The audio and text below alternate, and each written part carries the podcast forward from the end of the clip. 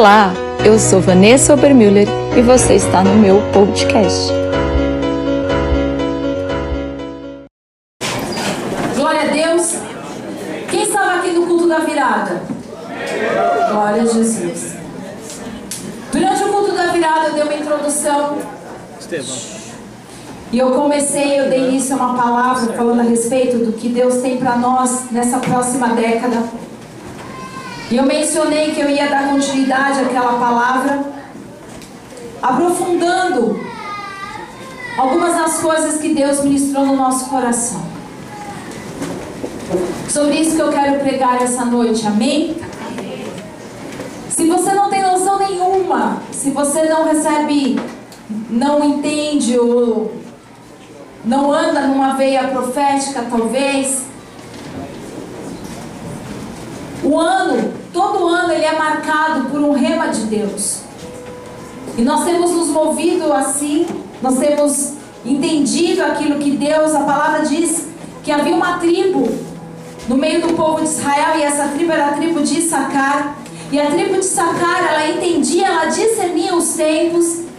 E nós entendemos que como povo de Deus, como a noiva de Cristo, também temos que discernir os tempos oportunos para que nós possamos alinhar o Cronos, que é o tempo natural, com o tempo de Deus, que é o Kairos. Quantos podem dizer amém? Amém. E uma das coisas que Deus falou sobre essa estação, nós estamos, né? 2020. Mas no calendário judaico é o ano de 5780. É que nós entramos agora, de 80 até 89, numa década chamada de Pei que é o que equivale, né, o calendário, o alfabeto, perdão, hebraico, ele é riquíssimo. As nossas, o alfabeto nosso, o português, a gente não tem um valor numérico, nenhum desenho para as nossas letras. Mas o alfabeto hebraico, cada letra, ela tem um valor numérico e ela também tem uma figura, uma figura, um pictograma que fala a respeito daquilo. Então eles têm é, uma profundidade que a igreja perdeu e hoje tem sido restaurada. Amém? E quando eu entendo a respeito dessa década, que é a década de P, a década da boca, o que, que você pensa em boca? N coisas. Eu vou dar uma acelerada porque eu preguei sobre isso no ano novo. Eu liberei essa palavra para a igreja. Mas nós sabemos que tudo aquilo que está ligado à boca vai ter um peso, vai ter um mover muito grande. Aí eu falei, identifica isso dentro da igreja. Boca está ligado que oração, então adoração, intercessão, pregação. Nós sabemos que virá um óleo fresco, uma unção de Deus, mas que o Senhor também vai prestar muita atenção naquilo que está sendo dito. Apocalipse encerra dizendo: é daquele que acrescentar um tio ou tirar do que já foi escrito. Amém? Então nós temos que ter um temor a respeito daquilo que o Senhor fala, mas também o um entendimento de que essa próxima estação nós andaremos no nível de autoridade, de ousadia com relação aos decretos. Será um tempo de vermos uma manifestação, como foi em Elias, no tempo de Elias e no tempo de Moisés, o qual, pela palavra que eles liberavam, havia uma manifestação física imediata, que era fogo. Estão comigo, igreja? Só que você vai ter que falar de um lugar de revelação. Então eu dei toda essa introdução e eu creio que é um tempo para você abrir a boca e falar em autoridade, mas também guarde isso, porque eu termino o culto, todo mundo fala, é o tempo que eu vou declarar, mas é o tempo que a gente tem que prestar muita atenção no que fala, porque é melhor ficar de boca fechada. Se você vai falar uma besteira, ou vai falar precipitadamente, ou vai falar algo que você não tem entendimento, ou vai falar fofoca. Estão comigo, igreja? Deus vai ficar, Deus vai estreitar com isso. Por quê? Porque se nós estamos às bordas do cordeiro, e eu creio nisso, que nós estamos vivendo uma geração que é a última geração do avivamento, que tem todo esse mover de Deus sobre o Brasil e que Jesus está às portas. A igreja não pode ser mais adolescente. Jesus não veio buscar uma igreja adolescente. Jesus veio buscar uma noiva madura. E pessoas maduras pensam antes de Amém? Você sabe que é inegável, doutora Geralcílio, quando você falava por causa da unção de mestre, né? Eu faço igual, porque quando eu prego tem a unção de mestre, eu pergunto se vocês completam, amém? amém. que ele fez esse comentário, a gente teve um tempo juntos em família, nossa e a dele. Então, Deus vai ficar muito atento e vai lidar. Então, se você teve a sensação de que podia fazer fofoca e ficava tudo por isso mesmo, as coisas vão ficar mais sérias nessa década, porque Jesus vai ajustar essa, vai é, como se fala quando você vai tirar as arestas? Tem um nome, vai? Aparar. Aparar.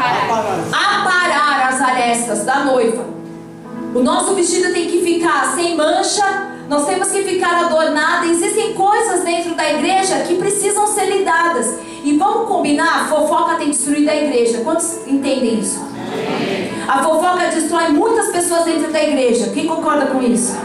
Às vezes, pelo que a gente fala, a gente não edifica e, ao contrário, ainda afunda aqueles que fazem parte do corpo do no, da noiva de Cristo. Tendo dito isso, uma palavra que Deus fez saltar no meu espírito desse, no ano passado, para frente de setembro, foi a palavra equibalo. Quantos não sabem aqui o que é equibalo? Levanta a mão. A palavra equibalo, ela vem do grego, e essa palavra ela significa ser lançado com força, ejetar, trazer adiante, expulsar, sair, retirar, empurrar, enviar. Nós vemos essa palavra em Mateus quando Jesus diz, né, que ele assim, eu vos enviarei. Ou quando a palavra diz, é, pedir pois, a seara é grande, mas os ceifeiros são poucos. Pedir pois ao Senhor da seara que equibalo os ceifeiros. É essa a palavra. Mas ela foi traduzida na Bíblia por envie, envie os ceifeiros. Mas se você pensar em envio, você pensa no quê? Alguém sendo convidado no altar? recebendo uma imposição de mão, sendo ungido e enviado para algum lugar. Estão comigo? Mas não palavra. Essa palavra equibalo, ela também é aplicada na Bíblia quando Jesus expulsa os demônios. Então ele equibalo os demônios. Por quê? Porque era expulsar sem direito de retorno. Diga isso, expulsar, expulsar. sem direito de retorno. Mas quando Jesus nos envia, Ele também nos envia debaixo dessa palavra, como se fosse nos expulsando. Porque a própria palavra diz: ai daquele que pondo a mão no arado, olha para. Então nós sabemos que quando nós vamos, recebemos esse impulso de Deus, é sem direito de retorno. Vai e cumpre o propósito pelo qual eu chamei. Paulo diz: correi de tal forma que alcanceis o prêmio equibalo, não vai correr parar no caminho, não vai voltar, você corre, pisa e acelera. Amém? E então, eu quero agora trabalhar com vocês algum desses conceitos, porque Deus me levou a um outro entendimento da palavra equibalo. Quando eu li aqui expulsar, eu ouvi a doce voz do Espírito Santo me dizendo: O que, que você expulsa? E veio muito claro para mim: um bebê. O bebê, quando ele está dentro do corpo da mãe, ele precisa ser expulso daquele ambiente e é sem direito de retorno. Vocês lembram de Nicodemos? Jesus conversando com Nicodemos? Nicodemos, ele fala assim: "Não, será que eu consigo voltar para dentro do corpo da minha mãe?" E ele fala: "Não. Você precisa nascer de novo, mas não é da forma como você imagina, porque equibalo, na hora que você nasce, não tem mais volta. Ou alguém aqui voltou para dentro do ventre materno. Então, equibalo, ela pode ser aplicada também dentro dessa conotação de gestação, porque equibalo é uma expulsão, como o corpo da mãe. Não é expulsar um filho porque você não quer o filho. O teu corpo, ele começa a expulsar aquela criança, porque deu o tempo dela nascer. Essa década será marcada por equibalo. E talvez eu vi muitos visitantes na igreja, eu não sei o que tem sido dito, mas eu sei que Deus tem alinhado e algo tem sido coerente em todas as igrejas. Vai haver um mover missionário muito grande sobre a nossa nação. Amém? Amém. E foi muito louco, porque antes dessa palavra ser liberada, quando eu falei a respeito dos bastões, Eu estava conversando na viagem com Marina e eu vi muito claro de Deus, porque eu falei para vocês que quando o Billy Graham faleceu, o Brasil, o bastão tinha passado para o Brasil. Vocês lembram disso? E aí o Senhor me falou, mas o evento que vai marcar a transição do bastão é o descente.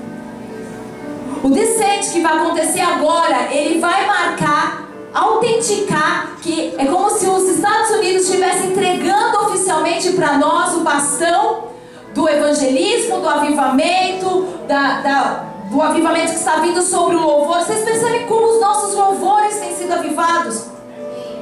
E isso é muito recente, isso é muito fresco, porque se a gente pegar 3, 4 anos para trás, a gente ainda só estava traduzindo música gringa.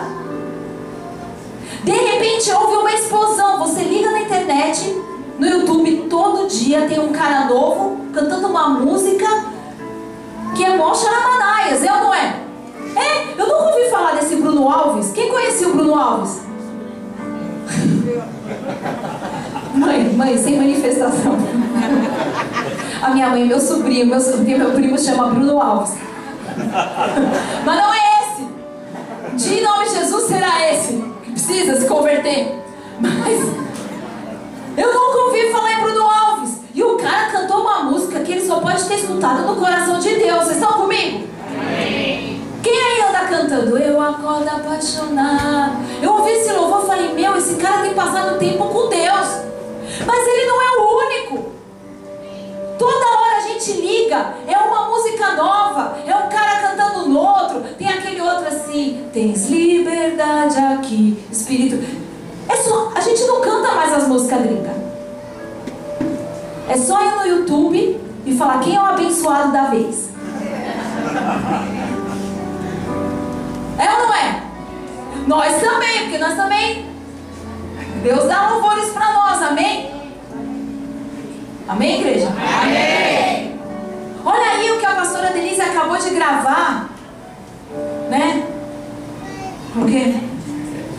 Gente, eu tô ficando velho, meu Jesus. Tô velho tá o diabo, tô ficando nova, porque é a década da palavra, não posso falar besteira. Eu estou ficando renovada, renovada. Vocês têm que entrar nessa e entender, amém? A gente tem que. O filho do Subirá, o Israel Subirá, dizer que ele passou um ano falando todo tempo assim: ah, nossa, eu tô muito gordo, eu tô muito gordo. E ele foi ficando gordo. Porque Deus chamou céus e terra pela, pela palavra. Fica se amaldiçoando aí. Então eu estou jovem, Renovada. renovada, magra. Vocês estão, vocês estão me chamando de gorda? E rica. Muito! Vocês gostam, né? Vou te falar. Enfim, família, vamos para o que interessa. Nós temos que entender o que Deus está fazendo. Então Deus está movendo algo e essa é a estação, a temporada de equipá-lo. Muito envio, muito envio, mas não é envio só para ir para fora. É envio de você tomar posse e começar a transformar o seu metro. Amém? Amém. E nós começamos a entender porque fomos chamados e começar a fazer a diferença nas ruas. Essa é a década que a igreja realmente vai ser expulsa de dentro desse ventre para começar a pregar nas ruas. Porque a igreja se fechou. E eu sei que é lindo esse lugar. Olha como é bonito, aconchegante, eu espero que seja. Mas Deus tem colocado no meu coração, vai pra rua, vai pra rua, vai pra rua. E eu sei que tem colocado no coração de outras pessoas. Ir pra rua, começar a falar do amor de Jesus, abraçar as pessoas. É tão gostoso, mas na verdade que a maioria aqui é crente. Quem aqui não é convertido? Não faz isso. Aqui assim, ó, nós vamos batizar ele lá no chuveiro da cantina. Isso acaba hoje. Mas olha só, tirando desse ponto que a gente tem uma vida preciosa aí que está em transição, olha para lado, a pessoa que está do outro lado fala assim: Você também vai morar no céu então? Ai, quero morar no céu. Gente, isso é engraçado, mas isso é triste. Porque o papel da igreja não é ser um clubinho confortável para nós, é alcançar aqueles que não estão aqui. Amém. E se eles não estão aqui, nós estamos falhando, porque quer dizer que todo domingo está muito legal o clubinho da igreja. Mas a igreja, ela tem que se mover para alcançar aqueles que não querem estar aqui. Porque Jesus morreu por todos. Eu sei que você gosta de pensar que ele morreu só por você. Que ele nunca teria morrido por aquele vizinho que para o carro na frente da sua garagem. Mas ele morreu por ele também e pela sua sogra.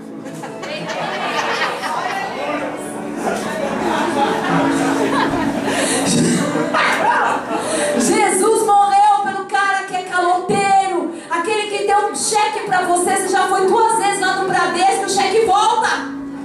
Jesus morreu por ele e nós precisamos trazê-los para. Na verdade, não é só para dentro dessas quatro paredes, porque eu acho que tem muita gente que foi trazida até aqui, mas nunca foi levada até Jesus. Amém. E de nada adianta você ser trazido até esse lugar confortável, bonito.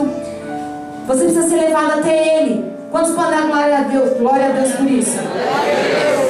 Então, essa é a década de nascimentos vigorosos. E o que são nascimentos vigorosos? Salvação. Se Deus vai começar a expulsar pessoas que estavam confortavelmente dentro dos seus mundos, elas vão começar a nascer em Cristo. Porque a função do avivamento é render vidas a Deus. Avivamento não é para a gente sentir tremelique e orar em línguas. Avivamento é para que tenha tal impartição de poder de Deus que as pessoas que estão do lado de fora falam: Eu quero isso. E se elas ainda não querem isso, a coisa tá feia para nós. Se alguém dormir aqui hoje, eu te dou a liberdade para você catar a pessoa do lado e falar assim: O que, que você veio fazer aqui? Tirar soneca? Deus quer enviar você para algo poderoso. Vocês estão. Amém? Amém. Liga o ar-condicionado no último. Até eles baterem o queixo. Até eles ficarem assim, o Olavo, eu gosto de abraços quentinhos. Então, será uma estação. Se vai ter nascimentos violentos, vai ser também uma temporada que antes de nascer vem as dores de parto. As dores de parto. No entanto, você ter fome e sede pelas coisas de Deus, nós precisamos estar sempre debaixo da direção de quem? Do Espírito Santo. De acordo com o quê? Com os princípios bíblicos. Porque a nossa intensa fome espiritual, apesar de inestimável e de uma qualidade muito necessária no dentro da igreja, ela tem as suas desvantagens ocasionais. E quais são elas? Fome e sede também leva muitas pessoas a se alimentar de coisas erradas. Se alimentar de falsos moveres. Ou se alimentar só de mover. Você não pode viver só de mover, você tem que viver pela palavra. Nem só de pão viverá o homem. Aí ele falou, mas de cada mover, o mover que acontece na igreja? Não! Da palavra de Deus. Então nós temos que estar cientes disso e cuidar de que nossa fome desesperada por um avivamento não diminua a nossa visão nem o nosso discernimento espiritual. Eu tenho fome por mais de Deus, eu tenho sede por mais de Deus, mas eu tenho que ter discernimento, porque tudo que Deus faz, o diabo copia. Então, se está vindo um avivamento, presta atenção que vai acontecer falsos avivamentos. Porque toda vez que Deus faz uma coisa, o diabo vai lá e faz outra. Que é um versículo bíblico para embasar o que eu estou dizendo, a parábola do semeador. Sai um semeador a semear, no mesmo instante Jesus diz que quando o semeador lança a semente, o diabo vem e lança o joio. Amém? Amém. Então a questão não é mais avivamento vai vir, o avivamento já está sobre o Brasil. O, a pergunta que nós temos que fazer é: de que forma virá o avivamento? Que tipo de Deus, que tipo de Deus, que tipo de pessoa Deus usa para trazer o avivamento?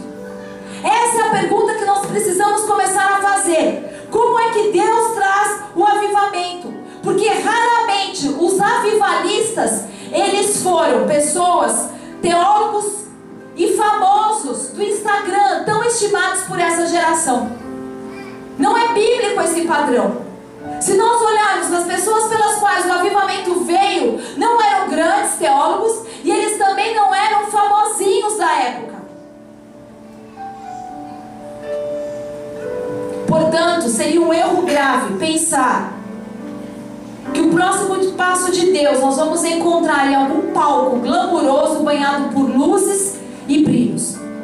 Porque o berço do avivamento sempre foi manjedouras. Você não entendeu o que eu disse? O berço do maior avivamento que teve sobre a terra foi uma manjedoura.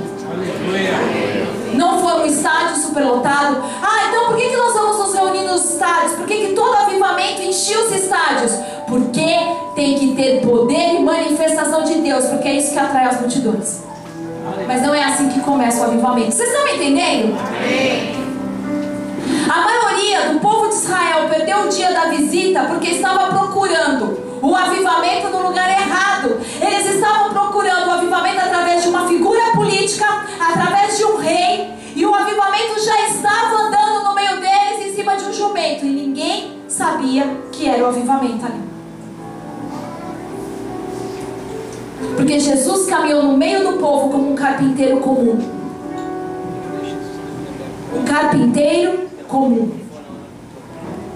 Quanto será que nos agrada saber que o avivamento virá através de pessoas humildes, servos humildes de Deus? No meio de uma geração onde tudo que nós queremos é visibilidade, saber que talvez o avivamento vai vir por alguém que não está nos holofotes, que não está em destaque. Onde podemos esperar encontrar um avivamento? Deuteronômio 7 diz assim: Porque o Senhor não vê como o homem vê. O homem olha a aparência exterior, mas Deus olha o coração. Paulo, em 1 Coríntios 1, 27 a 29, diz claramente onde você deve procurar instrumentos de avivamento. Quer abrir comigo lá? Abre lá em 1 Coríntios 1, 27 a 29.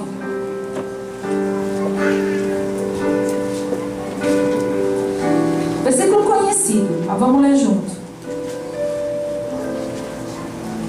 1 Coríntios 1.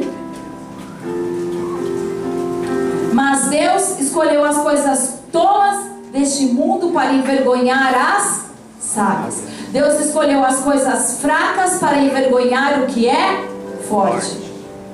Paulo está dizendo: sabe como você começa a procurar instrumentos de avivamento? Deus escolhe as coisas tolas para envergonhar as sábias. Deus escolhe os fracos para envergonhar os fortes. Por quê? Para que ninguém se glorie diante dele. Ah, começou por minha causa. Deus vai usar os humildes. Os avivamentos mais poderosos ao longo da igreja sempre foram nutridos pelo, por improváveis. Ninguém imaginava o que poderia ser. E foi. E agora eu quero te falar de um dos maiores cenários de avivamento. E eu quero traçar aqui um paralelo como Maria, a igreja equibalo. Diga assim para alguém que está do seu lado: Maria, Maria. a igreja equibalo. A Bíblia, ela tem tipos e antítipos. Então, quando eu vejo o cordeiro lá no Antigo Testamento, Antigo Testamento, eu sei que é uma figura de Jesus, o Cordeiro de Deus. Amém? E a mulher é uma figura da igreja. E você pode estar me perguntando, pastora, como Maria foi um instrumento de avivamento e despertar? O que ela fez para ajudar a trazer avivamento? Mateus 1,23 diz: Eis que a virgem conceberá e dará à luz a um filho, e ele será chamado Emanuel, Deus conosco. O que mais é do que o avivamento do que Deus conosco? Pela humilde cooperação dela, Cristo desceu e habitou em nosso meio. Ela nutriu em seu próprio ventre a presença tangível de Jesus. Maria, ela empurrou, ela trabalhou até o tempo designado. O céu desceu à terra através de uma pessoa improvável. A Bíblia diz, chama ela de é, bem-aventurada. Por quê? A palavra você pode dizer por graça. Você achou graça. Sabe que é quando Deus fala que você achou graça? não tem nada de bom em você, você não é mais especial que ninguém, simplesmente eu escolhi você. Ela era uma menina comum como tantas outras, mas ela encontrou graça em Deus. Jesus deseja se manifestar hoje através de algum remanescente de sua virgem noiva e igreja. E então, nós começamos a entender que o avivamento não é uma série de boas reuniões ou uma cruzada evangelística bem-sucedida. Quando há avivamento, os nossos corações doem pela salvação das pessoas. Quando o avivamento começa, você se torna, para você se torna inconcebível estar aqui e não trazer alguém. Você não consegue mais sair da sua casa atrasado só para você vir pegar a palavra. Você vai passando de carro, você para, evangeliza e vem com alguém, porque você quer que os outros vivam aquilo que você tem vivido. Eu nem vou perguntar quem aqui veio com alguém. Então a verdade é que tudo que é necessário, todo o potencial de avivamento já está sobre o Brasil. Mas ainda nós não estamos nas dores de parto. Nós não estamos gemendo, nós não estamos chorando para que esse avivamento nasça. Amém, igreja? Amém. A principal característica do verdadeiro avivamento é que Jesus é o centro da atenção. Quando o avivamento está acontecendo de fato, não tem nome. As pessoas não vão porque fulaninho vai cantar, porque outro famosinho vai estar tá lá, porque não sei o quê. Ah, porque eu quero ver o Toby White. Como é o nome dele? Todd White. Ah, porque eu quero ver a Priscila Alcântara. Ah, porque eu quero... Queridos, eu não sei quem vai estar tá lá. Eu sei que Jesus está lá. Mas a gente ainda vai por causa das pessoas. Quem vai pregar hoje? Se for fulano, eu não vou. Eu só vou se ciclano pregar. Ó, quem vai estar tá lá na conferência? A gente não quer ir para a conferência porque é um tempo para mim estar tá com Jesus lá. Ah, porque o fulano vai pregar, eu quero ver. E aí estamos nós com a mentalidade errada, porque Deus vai usar as coisas tolas desse mundo para confundir as Talvez a gente devesse escutar pregar a tia do coque, que 70 anos ficou com o joelho no chão. Talvez ela entenda mais de manter a presença de Jesus acesa nos nossos corações do que aqueles que hoje rapidamente sobem, mas também rapidamente. Vocês estão me entendendo? Amém. Maria é identificada antes de tudo como uma virgem casta e pura. E pureza, querido, não é uma qualidade que você pode dizer assim, ah, eu tenho ou não tenho. Pureza é um padrão, porque Jesus é puro. E quem é o padrão? Jesus. Então tudo que Jesus é, eu quero ser. Mesmo com as minhas deformidades, o meu objetivo é ser cada vez mais parecido com Ele. No que diz respeito às Escrituras, essa era a sua característica mais marcante. E escute isso. Deixa eu te dar uma revelação. Mateus 25 fala das dez virgens. Cinco eram prudentes e cinco eram tolas. Mas todas eram virgens. Então tem gente que pensa que a virgindade da noiva é o que fez com que fosse aceita. Sabe o que fez com que cinco fossem prudentes? Porque cinco eram puras. E ser puro nos dias de hoje está difícil porque somos extremamente contaminados. E hoje, o que é contaminação? Mistura. Você tem um pouco de Deus, mas tem um pouco do mundo.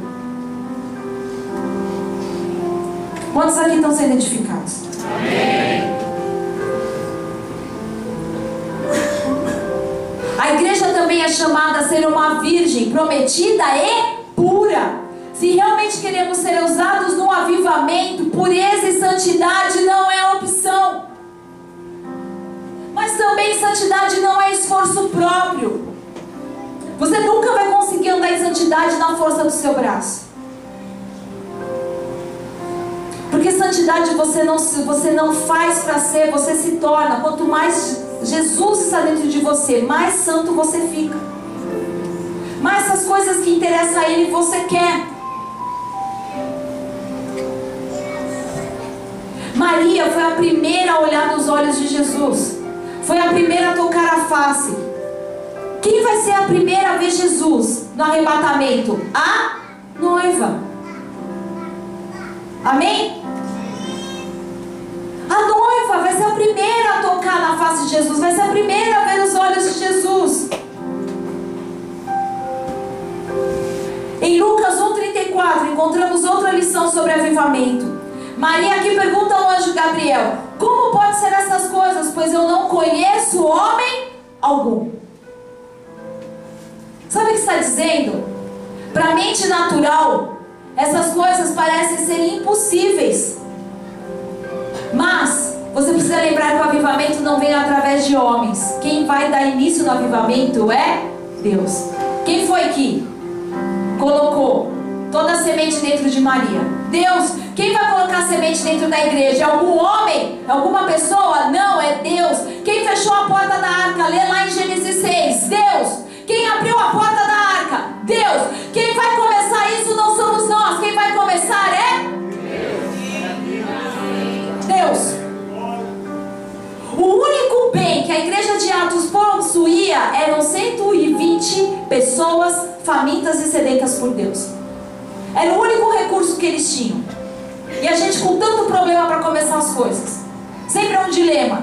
A igreja de Atos só tinha 120 pessoas que se reuniram e permaneceram na presença de Deus.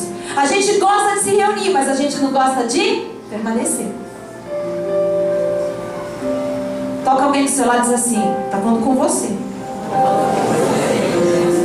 Porque o problema não é reunir as pessoas, o problema é ficar lá, que nem eles ficaram esperando Jesus.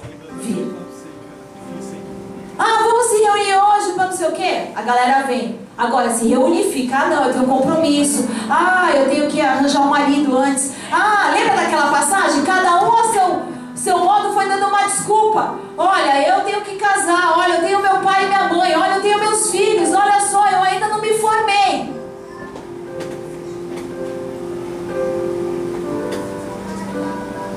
Maria, como uma forma de igreja, entregou reputação a Deus.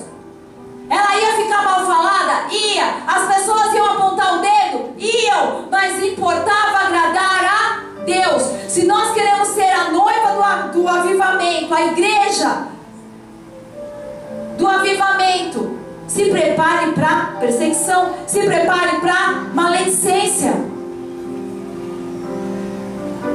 Você acha que a família não rejeitou Maria? Imagina você aparecer grávida e tem que falar: olha, isso está acontecendo por causa de Deus. Então eu vou te trazer isso para o contexto nosso. Você imagina você dentro da igreja, começando a querer passar mais tempo no teu quarto chorando e jejuando do que na mesa comendo com a família. Vai incomodar ou não vai? Se você nem sabe, é porque você nunca jejuou e nunca ficou tanto tempo assim no teu quarto. Sempre tem um familiar que fala assim, mas que isso agora? Ficou bitolado, lavagem cerebral? Maria estava ali gerando algo da parte de Deus. As pessoas falavam, mas como você engravidou? Quem fez isso com você?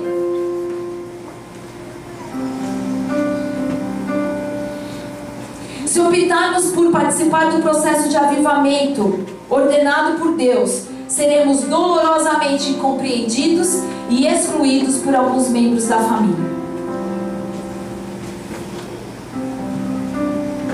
A história da igreja nos ensina que, junto com as sementes do avivamento, vem os dados inflamados de calúnia e difamação.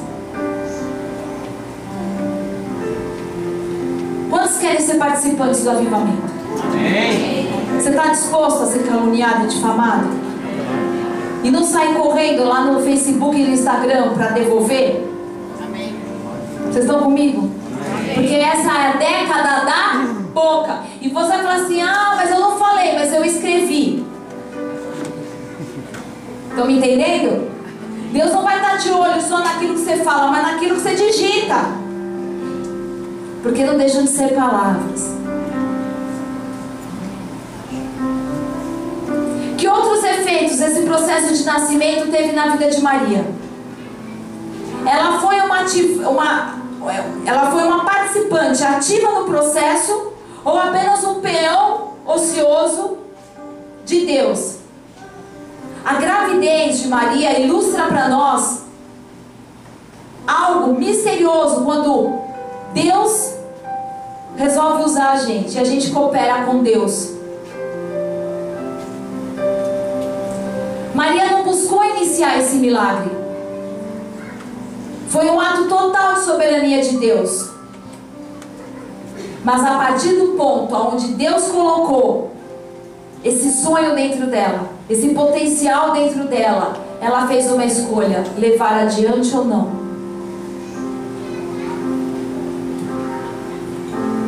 Vocês estão comigo? Amém.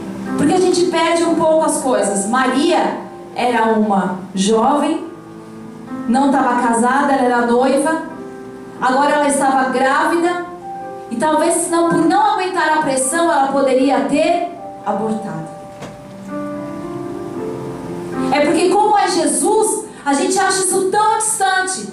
Mas vamos combinar que hoje, dentro da noiva de Jesus, tem muita gente vivendo o aborto como se fosse opção.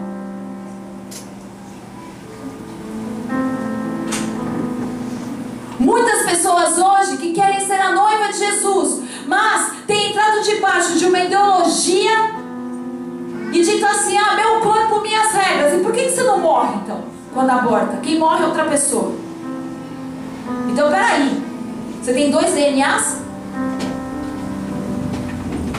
Eu sei, a gente ama, ama ouvir pregações de Instagram que dizem assim: Jesus ama e foi tudo por você, e você é a coisa mais linda do Evangelho.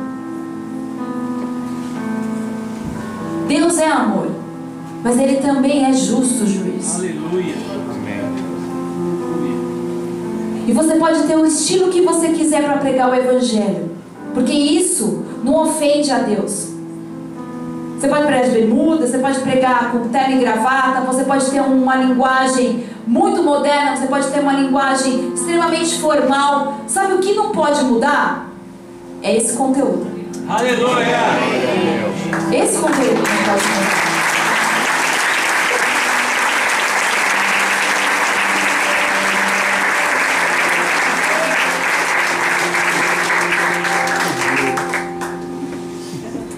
Maria escolheu levar adiante aquela gestação. E Jesus está olhando para sua noiva e falando assim: Você está disposta a levar adiante o avivamento? A gerar isso, a trazer à luz isso. Quando Maria se rendeu a isso, se você é mãe, você sabe o que significa estar gerando alguém noite sem dormir, comer mal, ficar cansada, Muitas vezes, né, a gente começa a desenvolver dores no corpo. Estão comigo? No entanto, ela escolheu ser esticada, sobrecarregada, à medida que a vida de Deus crescia dentro dela. E eu posso pensar muito no que eu tenho vivido. Quantas vezes eu vejo Deus me esticando, eu me sentindo sobrecarregada, e eu só posso pensar que Deus tem olhado e falado assim: Você está disponível para gerar algo meu? Quantos se sentiram muito sobrecarregados nessa última estação? Como se Deus realmente esticasse você. Eu quero que você saia daqui hoje é, animado. Como Jesus diz, tem de bom ânimo. Porque o Senhor tem escolhido cada um de nós para sermos esticados, comprimidos, sobrecarregados. Quantas vezes a gente começa a ver dor no nosso próprio corpo para que outros sejam alcançados? Eu estou falando de dor física mesmo. Mas você está fazendo parte de algo grandioso. Mas não queremos o desconforto da gestação. Como que você pode viver algo se não quer pagar o preço para gerar algo? Você nunca vai ter um casamento saudável se você não pagar o preço para gerar um casamento saudável. Você nunca vai ter filhos apaixonados por Deus se você não pagar o preço para gerar isso neles. Nós queremos sim o avivamento, mas o avivamento não vai vir através de canções sobre avivamento. O, o avivamento vai ter que gerado. Gerado. Isso significa dormir pouco, para servir, para fazer as coisas. Meu Deus, mas tem aqui, tem a obra, tem evangelismo, tem que ir lá, tem assistência social. Sim, estamos gerando.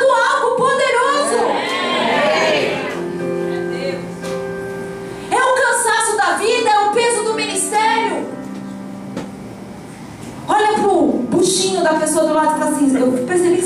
falando algo. Aí agora você vai precisar você fala assim, eu espero que seja um avivamento.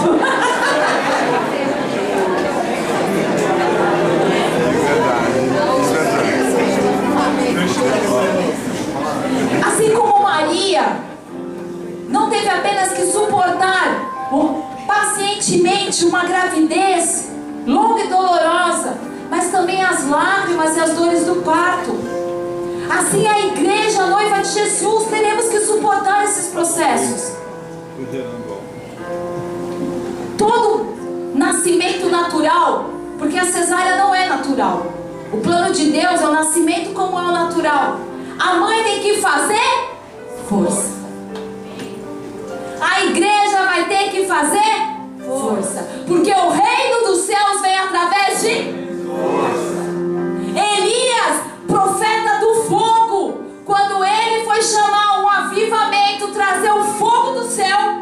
o que nós queremos. É ou não é? É. É ou não é? É. Morto. Olha só, ele ficou em que posição? Fetal. Ele ficou de cócoras, perdão, não era fetal, de cócoras, porque ele estava gerando. Lê lá na sua Bíblia que ele ficou com as pernas assim, com a cabeça no meio das pernas. Isso é como as mulheres normalmente dão à luz. Pensa que tinha hidromassagem? Que hoje umas dão um parto natural, mas é lá com massagem, tirando foto bonita, marido lá sorrindo, aquela coisa cinematográfica. Assim, senhora! Ai! Eu vou contar pra vocês. O que, que eu conto? O que, que eu conto? Quando a Duda, a Duda veio por cesárea, porque eu não tinha encaixe. Mas eu sentia as dores de parto. E no dia que ela começou a, a contração, eu na minha cabeça, ela, ela adiantou por causa de uma ovelha. Vocês são os lazarentos mesmo, viu? Tive o B.O. com uma ovelha e entrei em trabalho de parto. Mas eu amo vocês, tá tudo bem. Eu já perdoei vocês de todo o coração. E o que aconteceu? Eu lembro de mim, isso lá em Fortaleza com o Raico, indo visitar o médico. Contração, eu lembro que eu fui atravessar a rua e vi a contração. Eu abaixei e ficava assim. Aí eu entrei no consultório do médico e eu falei, me dá um Buscopan que eu tô com muita dor. Ele falou, Vanessa, Maria tá nascendo, qual é a modalidade? E eu falei, não, não, não. Me dá um Buscopan.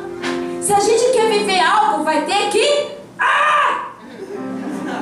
Dá um gritinho desse no ouvido do seu vizinho pra ele acordar. Vai mulheres, me ajudam, vai! Vai!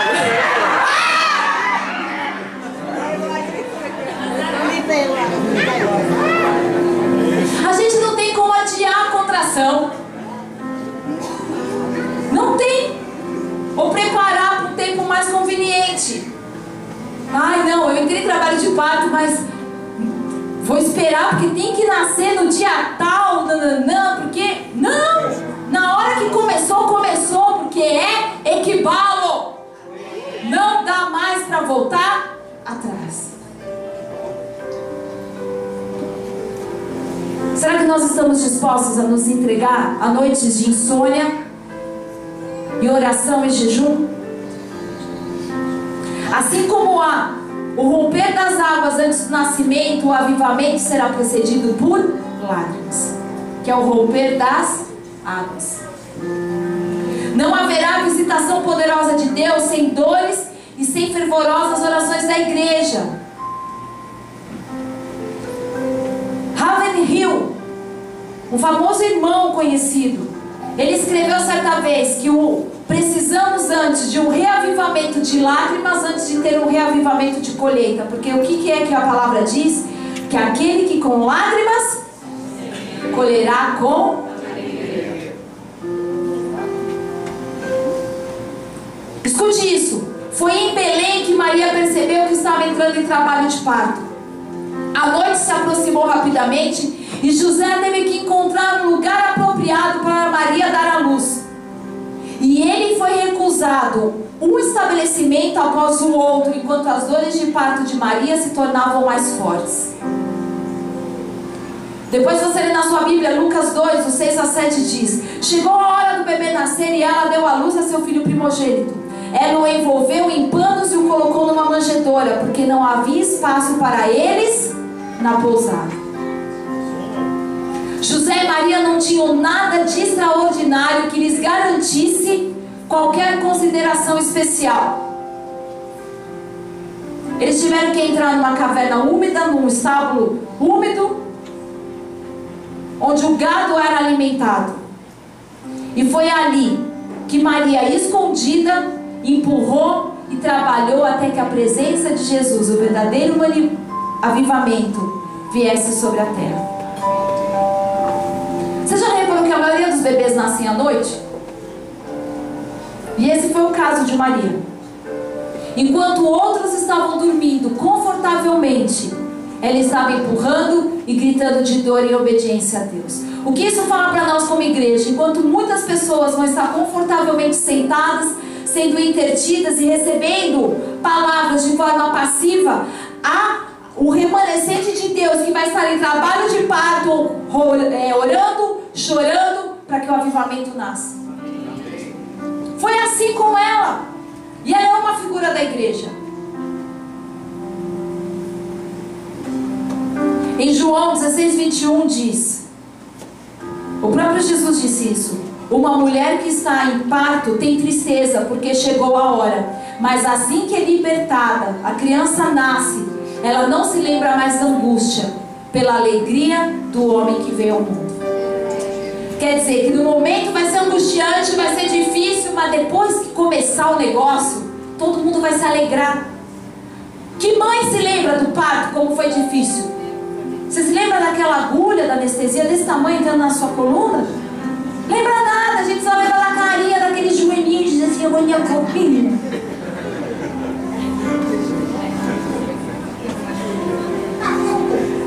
Muitos querem a alegria do avivamento sem a tristeza do trabalho de parto.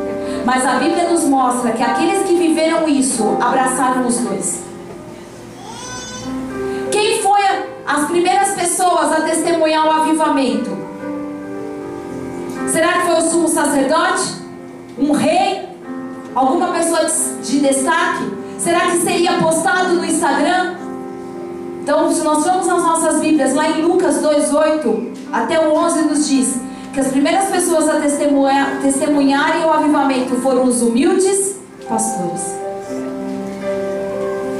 Aqueles que estavam no campo. E campo significa mundo. Aqueles que estavam lá fora ganhando vida, missionários. Foram os primeiros a testemunhar o avivamento. Sabe quem vai testemunhar? Homem e mulher que está com a mão no arado. Aqueles que estão trabalhando em prol do reino. Os pastores receberam um sinal específico para ajudá-los a saber onde encontrar a presença de Deus. Lucas 2, 12 diz: E este será um sinal para você: você encontrará um bebê envolto em panos e deitado numa manjedoura. Sendo pastores locais, eles estavam muito familiarizados com os estábulos. Então eles sabiam exatamente aonde procurar. Se ele vai estar numa manjedoura, os pastores sabiam onde é que tinham manjedoras. Eles eram dali. Quando o avivamento começar, os pastores vão saber aonde está nascendo a coisa. Porque Deus vai dar um sinal.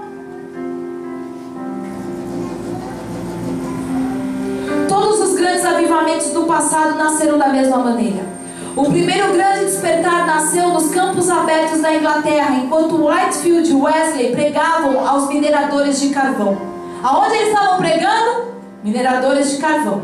O segundo grande despertar começou numa igreja simples do país e passou a ter seus efeitos mais poderosos entre as pessoas da fronteira, que se reuniam na floresta de Kentucky. No terceiro grande despertar, J. Edwin Ward escreveu: Não era um monumento de um homem, porque nenhum avivamento pode ser atribuído a homem algum. O avivamento ele nasce milagrosamente dos corações famintos de milhares de pessoas humildes e oradoras. Quando Jesus veio ao mundo, ele era a resposta de pessoas que estavam clamando a Deus para que o Messias viesse. O avivamento de Gales começou numa pequena reunião de jovens. Quem estava no comando? Um minerador de carvão. O avivamento da Rua Azusa nasceu numa simples reunião de oração. Sabe onde nasceu? Numa célula. Tem célula aqui gerando avivamento? Misericórdia. Vamos melhorar isso. Você está disposto a engravidar do avivamento? Amém. A questão, como eu disse no início, não é mais o avivamento vai vir, mas através de quem? Onde estão as pessoas humildes e quebradas que vão permitir que Deus dê uma poderosa visitação no coração delas e através delas? Onde estão aqueles que estão dispostos a se esvaziar das suas agendas, dos seus planos, para poder gerar a vontade de Deus? Aonde estão aqueles que estão dispostos a buscar primeiro o reino e a sua justiça? Quantos de nós e você está disposto a deixar que Jesus te quebre para poder te usar? Aonde estão aqueles disponíveis e apaixonados, obedientes e humildes, que levarão as suas gestações a termo e declararão equibalo para que, que o avivamento aconteça? Curva a tua cabeça, feche os teus olhos.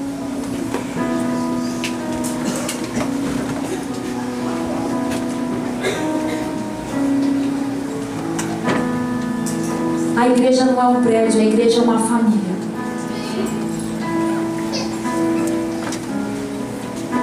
E Deus deu algumas direções bem claras lá em Gênesis para uma família. Quando Deus deu Eva para Adão, ele disse: Crescei, multiplicai, frutificai. Agora não se distrai com mais nada. Feche seus olhos. Você veio aqui tudo que eu preguei não falou nada com você, então agora aproveita para descansar.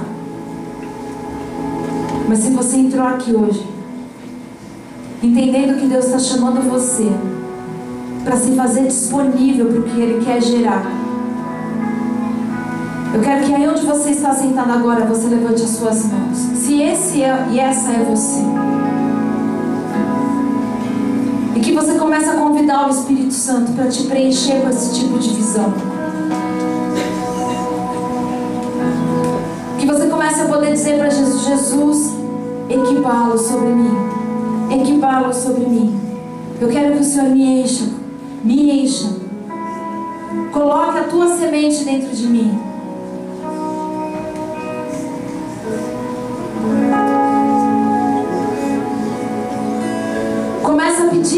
Você, se esse é você, Jesus.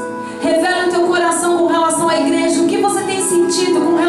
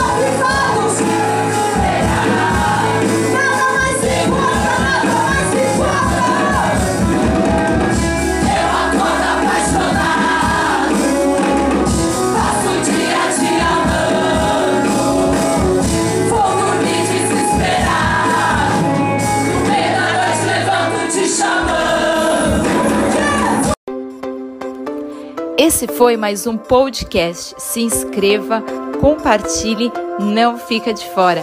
Até a próxima.